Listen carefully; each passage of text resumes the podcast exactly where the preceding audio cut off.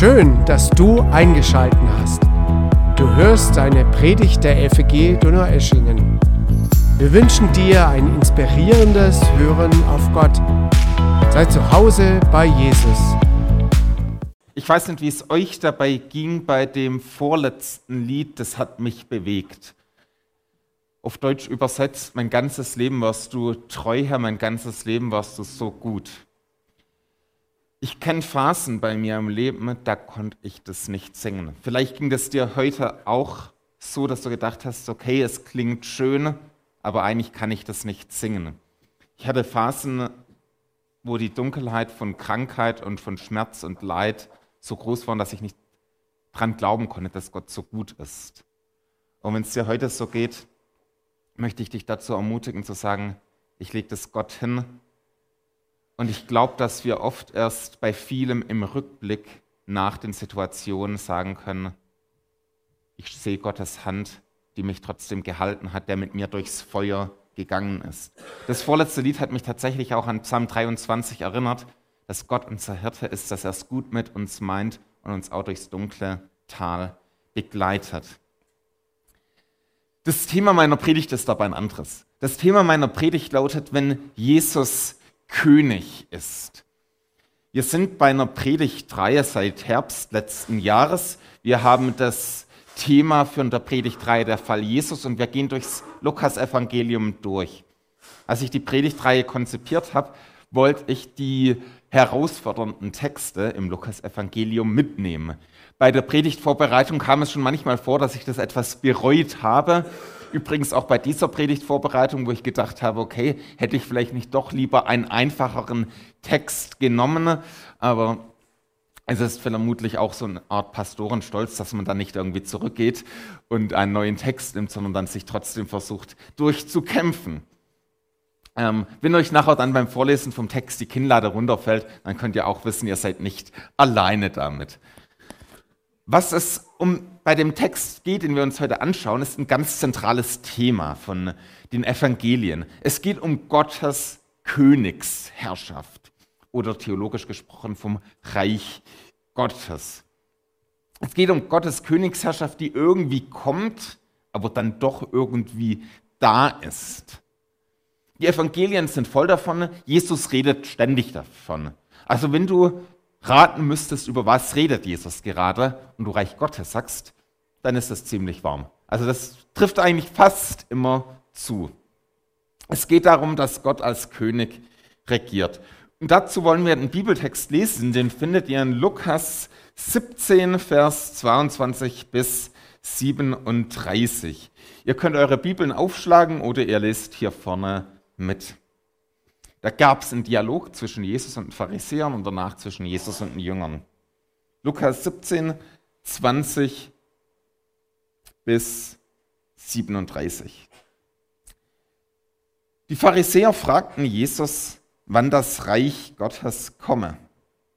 Darauf antwortete er, das Reich Gottes kommt nicht so, dass man es an äußeren Anzeichen erkennen kann. Man wird auch nicht sagen können, seht, hier ist es oder es ist dort. Nein, das Reich Gottes ist mitten unter euch. Dann sagte Jesus zu seinen Jüngern, es wird eine Zeit kommen, da werdet ihr euch danach sehnen, auch nur einen Tag der Herrschaft des Menschensohnes zu erleben. Aber euer Sehnen wird vergeblich sein. Wenn man zu euch sagt, seht, dort ist er, oder seht, er ist hier, dann geht nicht hin. Lauft denen, die hingehen, nicht nach. Denn wie der Blitz aufleuchtet auf dem Himmel von einem Ende zum anderen erhält, so wird es an dem Tag sein, an dem der Menschensohn, in Klammer Jesus, kommt. Vorher muss er jedoch vieles erleiden und wird von der jetzigen Generation verworfen werden. In den Tagen, in denen der Menschensohn kommt, wird es sein wie in den Tagen Noahs. Die Menschen aßen und tranken, sie heirateten und wurden verheiratet, bis zu dem Tag, an dem Noah in die Arche ging. Dann brach die Flut herein und sie kamen alle um. Es wird auch sein wie in den Tagen Lots. Die Menschen aßen und tranken, sie verkauften, sie kauften und verkauften, sie pflanzten und bauten. Doch an dem Tag, als Lot Sodom verließ, regnete es Feuer und Schwefel vom Himmel und sie kamen alle um. Genauso wird es an dem Tag sein, an dem der Menschensohn wiederkommt. Wer sich an jenem Tag gerade auf dem Dach seines Hauses aufhält und seine Sachen unten im Haus liegen hat, soll nicht erst noch hinuntersteigen, um sie zu holen. Das gleiche gilt für den, der auf dem Feld ist. Er soll nicht, er soll nicht mehr nach Hause zurücklaufen. Denkt an Lots Frau. Wer sein Leben zu erhalten sucht, der wird es verlieren. Wer, aber, wer es aber verliert, wird es bewahren. Ich sage euch, zwei Menschen, die in jener Nacht in einem Bett liegen, wird der eine angenommen und der andere zurückgelassen. Und von zwei Frauen, die zusammen Getreide mahlen, wird die eine angenommen und die andere zurückgelassen. Die Jünger fragten Jesus, wo wird das geschehen, Herr? Er antwortete, wo das Aas liegt, da sammeln sich die Geier. Mit dem Text sind vermutlich alle eure Fragen beantwortet, jetzt wo ihr ihn gehört habt, nehme ich einfach einmal an. Ne? Vermutlich nicht, ähm, sonst könnt ihr mich nachher gerne darüber unterrichten. Ein Text, der etwas herausfordernd ist, der aber darum geht, dass Gott König ist. Die Frage dahinter ist, Jesus ist König, aber wo? Jesus ist König, aber woran zeigt sich das? Woran zeigt sich, dass Gott König wird? Wann kommt Gottes Königsherrschaft? Was ist Gottes Königsherrschaft überhaupt? Wo sehen wir es in unserem Leben heute, dass Jesus regiert? Regiert Jesus heute überhaupt? Ich meine, wenn wir uns auf der Erde umschauen, dann braucht es nicht viel Fantasie, um zu merken, da ist ganz schön viel nicht in Ordnung. Wir sehen, wie das Böse tobt. Wir stellen uns die Frage, warum wurden Verbrecher wie Stalin, Putin und Hitler zugelassen? Warum hat Gott zugelassen, dass so etwas passiert? Wo herrscht Gott, wenn die Bösen sich austoben? Vielleicht siehst du die Ungerechtigkeit in der Welt und denkst, wie kann das sein? Du siehst, wie sogar deutsche Unternehmen, die eigentlich ja Menschenrechte irgendwie einhalten sollten, in der dritten Welt mit Diktaturen kooperieren und auf Menschenrechte pfeifen. Unsere billigen Handys, deren Rohstoffe von Kindern in Minen in Kongo gefördert werden. Wo ist Jesus als König? Wir haben seit einem Jahr wieder Krieg in Europa. Ein Diktator überfällt ein anderes Land, überzieht es mit Mord, Vergewaltigung und Folter. Wo ist Gott als König? Können wir davon reden, dass Jesus König ist? Wo bleibt da Frieden? Wo bleibt die Gerechtigkeit? Wann werden Täter zur Rechenschaft gezogen für das, was sie alles an Verbrechen tun? Wann werden Verleumder und Betrüger zur Verantwortung gezogen? Warum haben wir in unseren Schulen und auf der Arbeit Mobbing? Wir haben Suizide aufgrund von Mobbing in Deutschland. Wo ist Gott als König? Wann bringt Gott Gerechtigkeit und tut Ausgrenzung und Unterdrückung und soziale Ungerechtigkeit beenden. In der Zeit, in der Jesus gelebt hat, war es keine angenehme Zeit. Es war eine Zeit, in der es wirklich mies war. Israel war unter einer militärischen Besatzungsmacht. Die Römer. Und die Römer, die waren keine Kinder von Traurigkeit. Das es war eine brutale Unterdrückungsmaschine. Man könnte von einer Killermaschinerie sprechen, die das Land mit Mord und Vergewaltigung überzogen haben. Kriegsverbrechen, das hat in Rom niemand interessiert. Wenn ein römischer Soldat ein Kriegsverbrechen begangen hat, so what war die Einstellung, macht nichts aus. Die Römer waren verhasst und übermächtig. Sie waren eben die Weltmacht schlechthin. Widerstand gegen die römische Besatzungsmacht, das war Selbstmord. Und in dem historischen Kontext bekommt Jesus die Frage gestellt, ja Jesus, du redest immer vom Reich Gottes, aber wo ist es? Wann kommt es? Kriegen die Römer vielleicht auch noch etwas davon mit, dass du König bist? Also eine etwas ironische Frage. Die Pharisäer fragen Jesus, wann kommt das Reich Gottes. Und Jesus sagt ihnen, das Reich Gottes kommt nicht so, dass man es an äußeren Anzeichen erkennen kann. Man wird auch nicht sagen können, seht, hier ist es oder es ist dort. Nein, das Reich Gottes ist mitten unter euch. Okay, ich vermute, dass die Pharisäer erstmal ein bisschen so mit der Stirn gerunzelt haben und gedacht haben, was will er uns damit sagen? Denn sie haben Jesus die Frage gestellt, Jesus, du redest immer vom Reich Gottes, wo bleibt es? Wo ist Gottes Königsherrschaft? Du sagst, das Königsherrschaft Gottes ist nahe, aber wir sehen nichts davon. Die Römer sind immer noch Besatzungsmacht in unserem Land. Es herrscht Unterdrückung und Ungerechtigkeit. Wir sind als Volk nicht unabhängig und die Steuern, die sind ganz schön hoch. Die Armen, Armen werden immer ärmer und die Bevölkerung, die lebt jetzt auch nicht gerade fromm. Wo ist Gottes Königsherrschaft? Was zur damaligen Zeit recht verbreitet war, war so eine Vorstellung, dass Gottes Königsreich etwas Territoriales ist. Also ein Land, in dem Gott König ist, ein Land, in dem alle nach dem Willen Gottes leben. Also so ein das war auf Israel fixiert und in Israel sollte politische Unabhängigkeit herrschen und Gott sollte der absolute König sein. Das war die Hoffnung, die verbreitet war. Eine Hoffnung, die aber nicht so ganz mit dem Alten Testament übereinstimmte. Sie hofften auf einen politischen König, auf Gott als politischen König, der gerecht war. Zu der Zeit gab es verschiedene Untergruppen. Es gab zum Beispiel die Zeloten. Die Zeloten, das waren die Macher. Also das waren die Leute, die gesagt haben, ja, Gott soll König sein, aber wir müssen ihm nachhelfen. Also die hatten die Einstellung, hilft dir selbst, dann hilft dir Gott. Sie wollten mit Gewalt und Terror die Römer aus dem Land jagen. Sie wollten ihnen Gleiches mit Gleichem heimzahlen und wollten damit die Grundlage für Gottes Reich schaffen. Das war eine Sichtweise, die Jesus scharf ablehnt, weil Jesus hat gesagt, wer das Schwert nimmt, kommt durch Schwert um. Jesus sagt, mein Reich ist nicht von dieser Welt. Jesus lehnt Gewalt als Mittel scharf ab. Dann gab es die Pharisäer, die Jesus die Frage gestellt haben.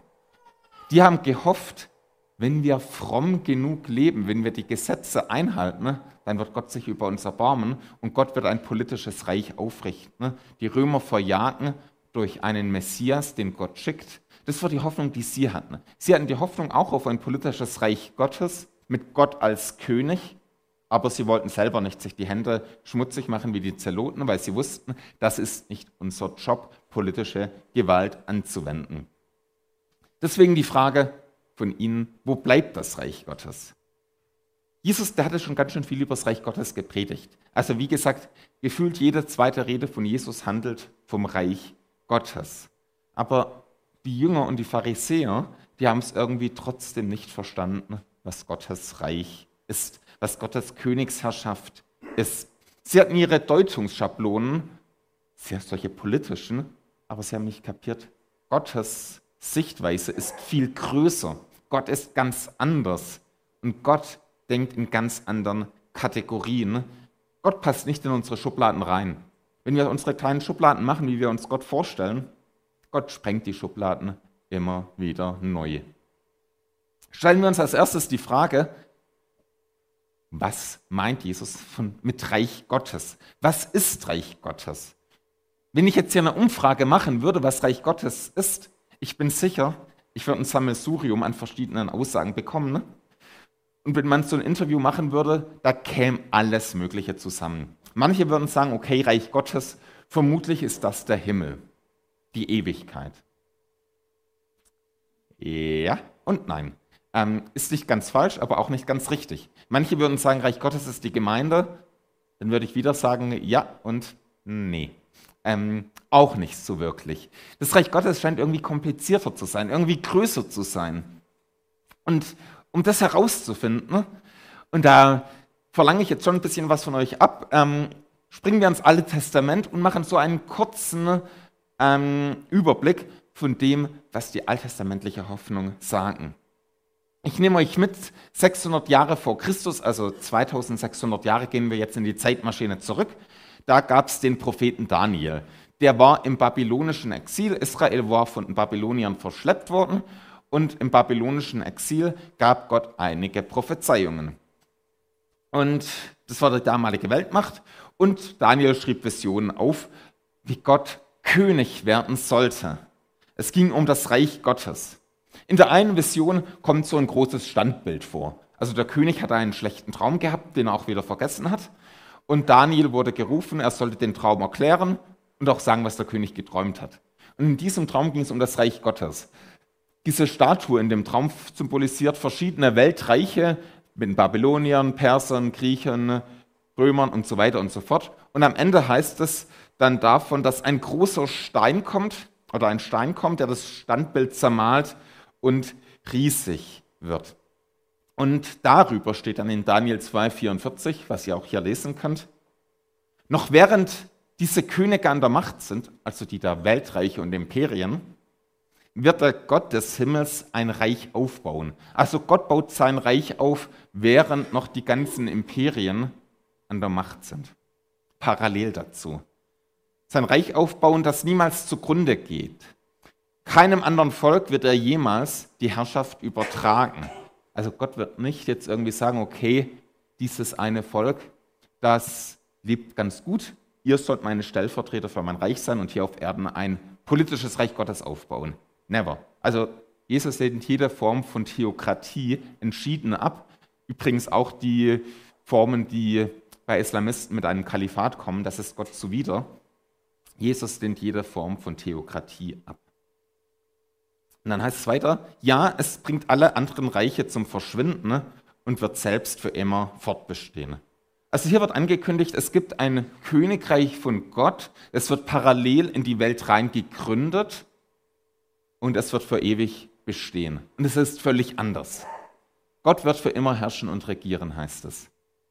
Dann gibt es im Daniel noch ein späteres Kapitel. Also Daniel ist ziemlich gut, um zu verstehen, was Reich Gottes bedeutet. Das ist Kapitel 7. Da wird nochmal von einem Weltreich, von mehreren Weltreichen gesprochen, welche die Menschen unterdrücken. Diese werden als grausige Tiere bezeichnet. Übrigens eine ziemlich gute Beschreibung, wenn man sieht, was Imperien oft machen, wenn sie Menschen unterdrücken. Also Rom, Kellermaschinerie.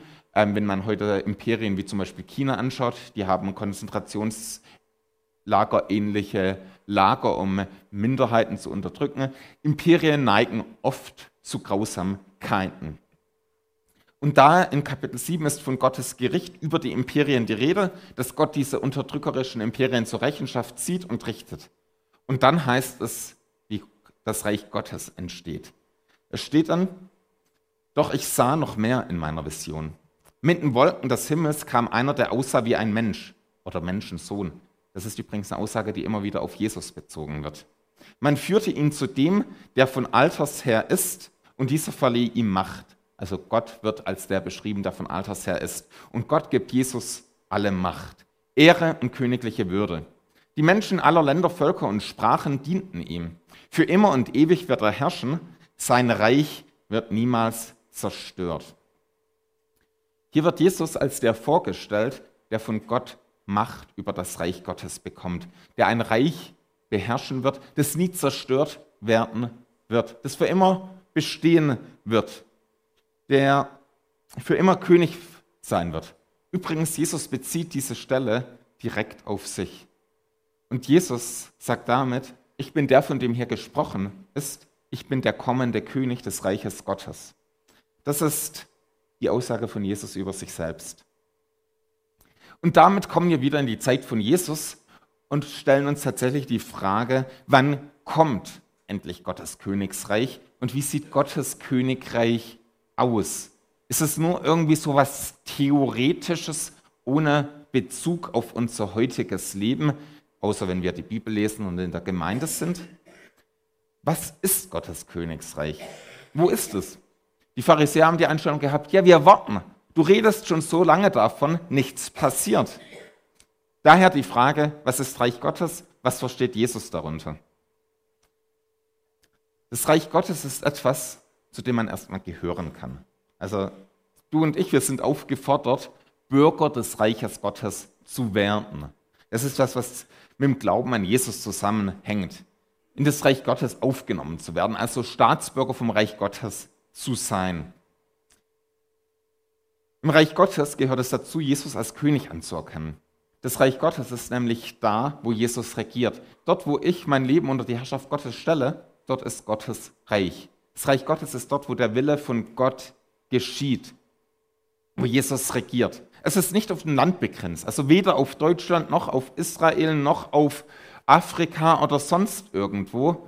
Das Reich Gottes ist überall dort, wo Jesus als König regiert. Das kann in meinem Leben sein, das kann in meinem Umfeld sein, das kann in deinem Leben sein, das kann in der Gemeinde sein, das kann überall dort sein, wo Jesus als König regiert. Wie gesagt, es ist kein politisches Reich, es ist kein Kalifat, es ist nichts irgendwie, was mit Politik oder mit Gewalt durchgesetzt wird.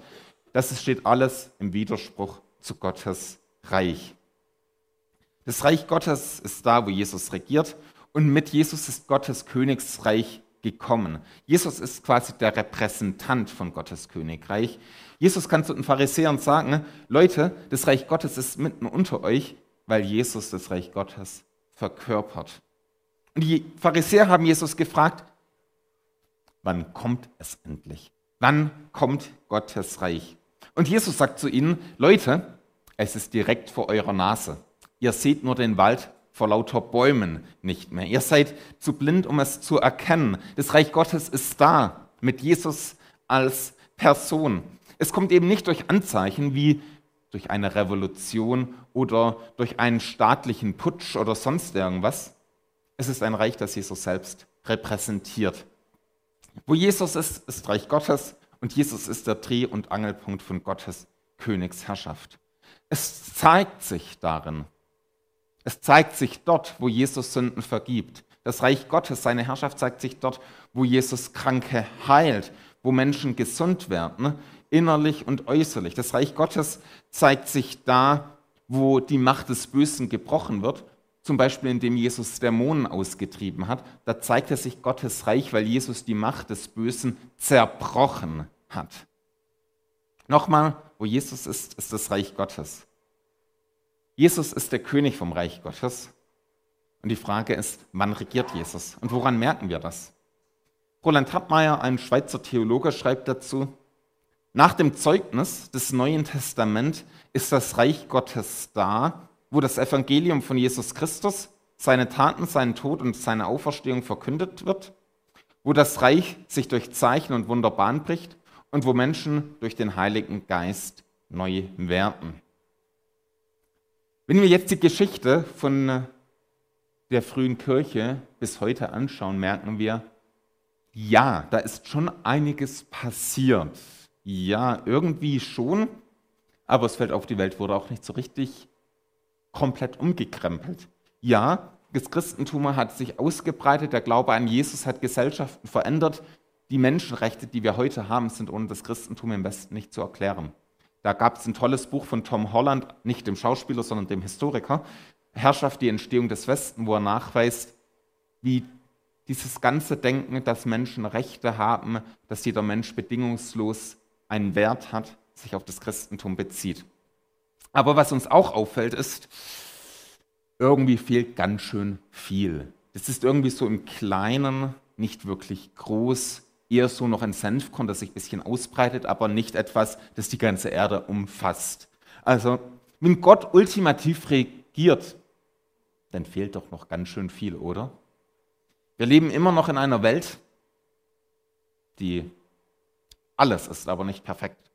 Wir leben in einer Welt, in der wir krank werden, in der wir sterben. Wir leben in einer Welt, in der so vieles unfassbar Trauriges und Schlimmes passiert. Extra Beispiele muss ich gar nicht nennen. Euch fallen genug Beispiele ein für all das Schlimme, das passiert. Wenn mit Jesus Gottes Reich gekommen ist, dann ist es aber noch nicht fertig. Das heißt, Gottes Königsherrschaft ist mit Jesus mitten unter uns. Es kommt in die Weltgeschichte rein. Ihr seht es hier in diesem Schaubild. Das ist auch das, was der Prophet Daniel gesagt hat. Während die ganzen anderen Weltreiche noch da sind, bricht Gottes Königsherrschaft in die Weltgeschichte rein. Jesus sagt, das ist wie so ein kleines Samenkorn, das erstmal aufgehen muss und sich dann ausbreitet. Gott kommt mit seinem Reich in die Geschichte rein, aber Gottes Königreich wartet noch auf seine völlige Entfaltung. Diese völlige Entfaltung kommt erst noch in der Ewigkeit. Dann wird Gott ultimativ herrschen und dann wird die Welt auch geheilt werden. Die Theologen sprechen von einem schon jetzt und noch nicht. Also Gottes Königsherrschaft ist schon jetzt da, aber noch nicht vollendet. Also man kann es auch mit einem Update beschreiben. Ihr kennt es bei eurem Windows-PC, für alle, die kein Apple nutzen. Immer dann, wenn ihr eigentlich es nicht brauchen könnt, gibt es ein Update, das heruntergeladen wird und das langsam installiert wird. Kann manchmal eine ganz schöne Geduldsprobe sein, vor allem wenn man in einer Zoom-Sitzung ist. Kennen manche bestimmt auch. Und ähm, so ähnlich ist es beim Reich Gottes. Mit Jesus wurde das Update, das Update heruntergeladen und es startet langsam die Installation. Abgeschlossen ist die Installation, wenn Jesus zum zweiten Mal wiederkommt, wenn die Ewigkeit beginnt. Erst dann ist die Installation abgelaufen, äh, Installation abgeschlossen. Wir sind jetzt noch in dieser Zeit, das Update ist schon, ins, schon heruntergeladen und es wird noch installiert. So kann man das ungefähr vergleichen. Und die Zwischenzeit, die hat einiges zu bieten. Die Zwischenzeit ist die Zeit, wo die Gemeinde stattfindet. Die Zwischenzeit ist die Zeit, wo das Reich Gottes sich ausbreitet, aber wo es irgendwie noch nicht fertig ist. Jesus sagt seinen Jüngern über sich selbst zum Beispiel, vorher muss er, also Jesus, vieles erleiden und wird von der jetzigen Generation verworfen werden. Also Jesus sagt ihnen, Leute, bevor das Reich Gottes fertig geladen ist, gibt es noch Tod und Auferstehung von Jesus. Also Jesus sagt selber, ich werde sterben und auferstehen. Das ist übrigens die Grundlage für das Reich Gottes, weil ohne Tod und Auferstehung von Jesus könnten wir gar nicht Bürger von Gottes Königsherrschaft werden. Und das Reich Gottes, das ist ja noch so wie so eine Staatsangehörigkeit. Man braucht den Pass innerhalb der Weltgeschichte, den braucht man, also den Pass zum Reich Gottes, die Eintrittskarte bekommen wir in der Weltgeschichte, damit wir dann in der Ewigkeit im Reich Gottes sein werden. Wir können das so sagen, wir Christen sind Doppelstaatsbürger. Ich habe meine deutsche, gut, ich norwegische Staatsangehörigkeit noch und die Staatsangehörigkeit Reich Gottes. Übrigens, die Taufe ist mein Pass für das Reich Gottes. Das ist nochmal eine andere Geschichte, aber deswegen ist Taufen so wichtig. Wir haben sie im Sommer wieder, also lasst euch fröhlich taufen, natürlich nur einmal als Erwachsener. Ähm, anderes Thema. Genau, wir bekommen die Staatsangehörigkeit bei der Bekehrung und die Taufe ist quasi die Ausstellung der Urkunde, Bürger vom Reich Gottes. Wir leben jetzt im schon jetzt und noch nicht. Und in diesem Zwischenzustand sind wir schon aufgerufen, jetzt nach den Maßstäben von Gottes Königreich zu leben. Also nach den Maßstäben, die im Reich Gottes gelten, das vollendet ist, sollen wir schon jetzt leben. Das ist übrigens das, was in der Bergpredigt von Jesus gesagt worden ist. Die Bergpredigt ist quasi das Grundgesetz vom Reich Gottes. Die Bergpredigt zeigt, wie ein Leben nach Gottes Herrschaft aussehen wird. Und wir warten darauf, bis das Reich Gottes fertig installiert worden ist. Bis dahin ist eine Zwischenzeit, in der sowohl wir als Bürger von Gottes Reich aufgefordert sind, nach diesen Maßstäben zu leben und auch andere einladen, in dieses Reich Gottes reinzukommen, quasi die Doppelstaatsangehörigkeit anzunehmen. Wir warten, bis die Welt neu gemacht wird. Das ist eine Spannung, auf die Jesus seine Jünger vorbereitet. Das ist die Spannung, von der Jesus gesprochen hat. Und die Frage, die seitdem sich fast jede Generation von Christen gestellt hat, ist, wann kommt dieses Ende? Wann kommt dieser große rote Balken der Ewigkeit? Und da wurde extrem viel spekuliert. Das könnt ihr eigentlich alles wieder vergessen, was da spekuliert worden ist. Anderes Thema, aber die, irgendwie ein spannendes Thema für Christen ist, wann kommt das Ende? Und wann wird das Reich Gottes fertig installiert? Besonders brennend wird diese Frage immer dann, wenn Krisen auftreten.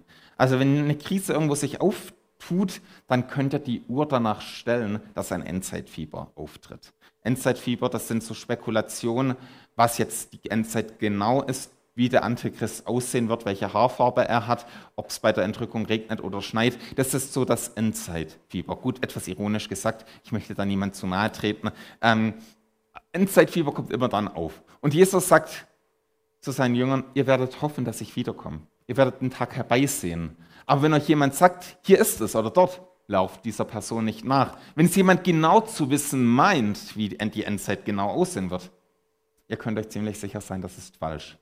Weil Jesus sagt danach, ähm, geht ihnen nicht auf den Leim und Jesus sagt danach, wenn Jesus wiederkommt, ist es wie ein Blitz. Der wird vom einen Ende vom Himmel aufleuchten bis zum anderen. Jeder wird das sehen. Es kommt urplötzlich. Alle Menschen werden davon überrascht sein. Das heißt, keiner weiß, wann dieser Zeitpunkt erreicht ist, an dem Jesus wiederkommt. Niemand. Also du weißt es nicht, ich weiß es nicht. Wir können es nicht irgendwie berechnen. Wer es berechnen zu meint, der irrt sich. Wann es sein wird, wie es in unserer politischen Welt aussehen wird, wissen wir nicht. Es gibt viele Irreführungen und es senkt uns alles nur vom Ziel ab. Wenn Jesus kommt, geht es ultra schnell. Jesus braucht keinen Pressesprecher, der ihm sagt, der uns sagt, so, der Countdown läuft jetzt, jetzt sind die letzten Tage der Welt angebrochen, braucht Jesus nicht. Vielmehr wird sein Kommen überraschend sein. Er vergleicht es mit der Zeit von Lot und von Noah. Die Leute wurden komplett überrascht. Es gab die allgemeine Ansage bei Noah, Gott wird Gericht üben, kehrt um. Aber es wurde nicht gesagt, wann es sein wird. Genauso bei Lot. Die waren alle überrascht. Was für uns die Aufgabe ist, für die Bürger des Reiches Gottes, ist bereit zu sein. Bereit bin ich, wenn ich mein Leben Jesus gegeben habe. Bereit bin ich, wenn ich mich bekehrt habe, Jesus meine Schuld gebracht habe, Jesus als König in meinem Leben akzeptiert habe. Dann bin ich Bürger vom Reich Gottes. Und wenn Jesus dann kommt, dann gilt das, was ähm, die Bibel mehrfach bezeugt, dass wir zu ihm dann in der Ewigkeit gehören werden. Wenn Jesus kommt, werden wir ihm entgegen entrückt werden. Das ist das, was die Bibel Entrückung bezeichnet. Und wir werden ihm den letzten Weg auf die Erde zurück begleiten. Also wir werden ihn als König empfangen und ihm begleiten, wenn er auf die Welt zurückkehrt.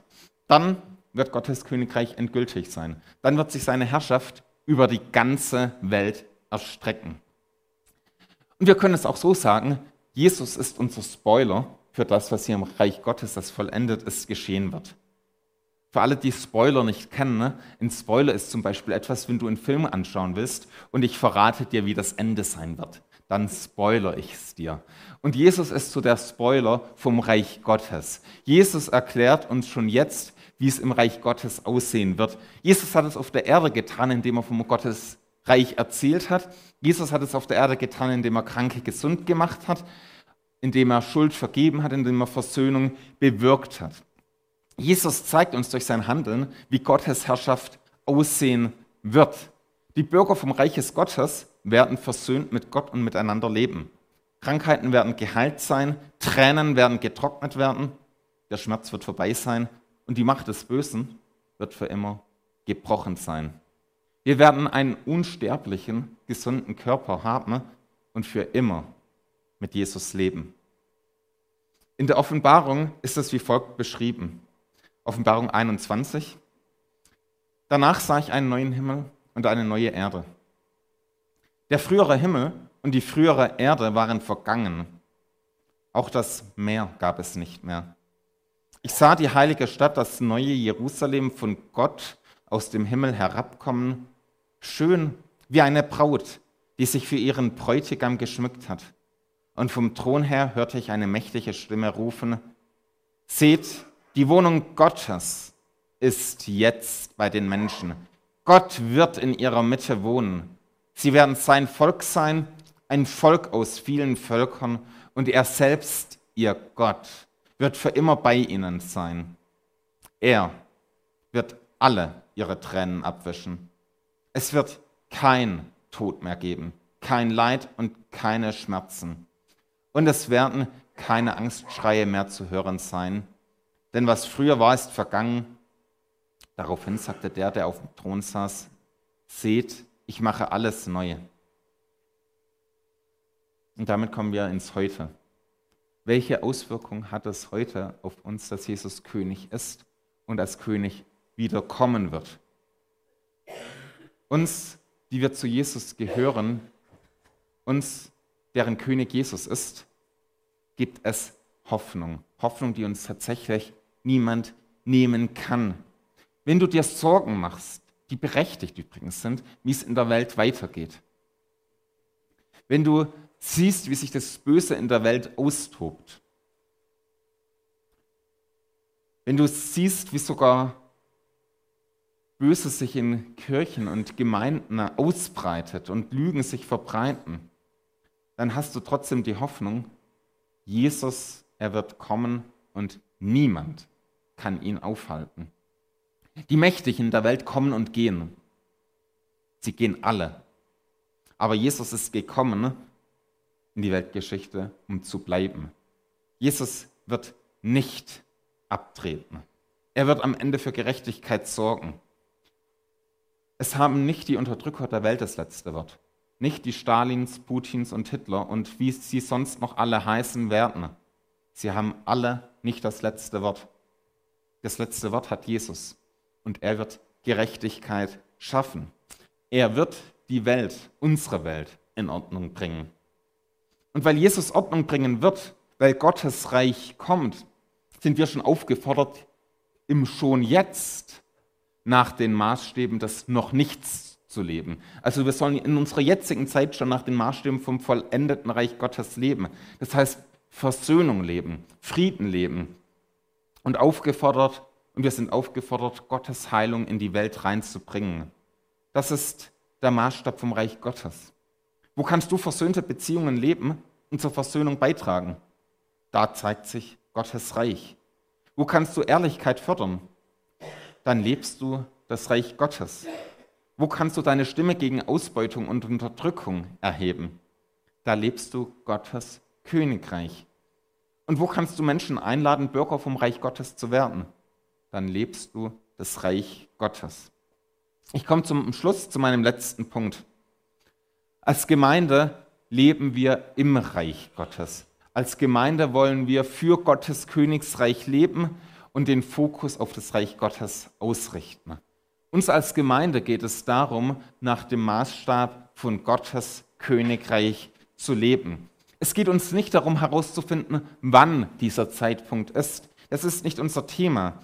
Wir fokussieren uns auch nicht auf Krisen, wie das Kaninchen, das vor der Schlange sitzt und die Schlange genau anschaut, bis sie gefressen wird. Wir wollen auf unseren Auftrag schauen. Als FEG Donau-Eschingen wollen wir Reich Gottes in unserer Stadt leben. Wir wollen nach den Maßstäben Gottes leben.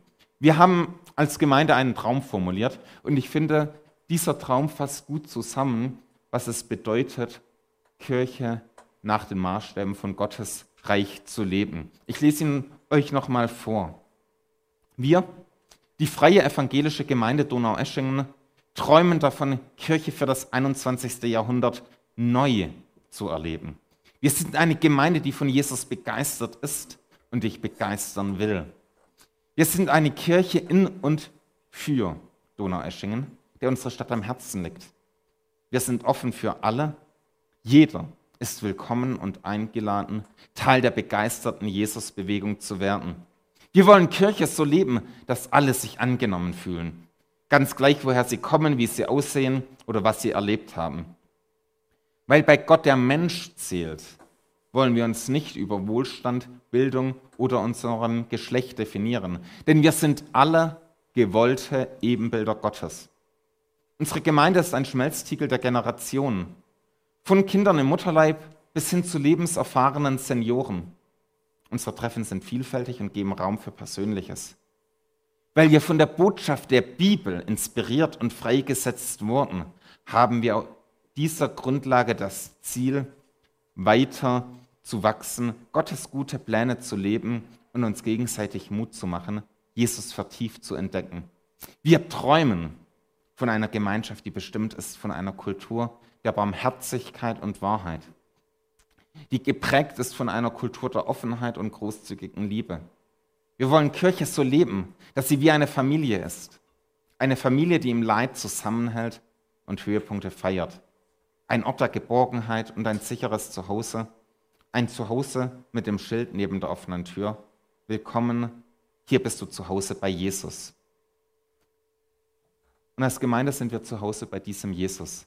Und dieser Jesus, er wird kommen. Auf diesen Jesus warten wir. Und mit diesem Jesus leben wir schon jetzt. Gott segne uns, Gott segne dich. Amen.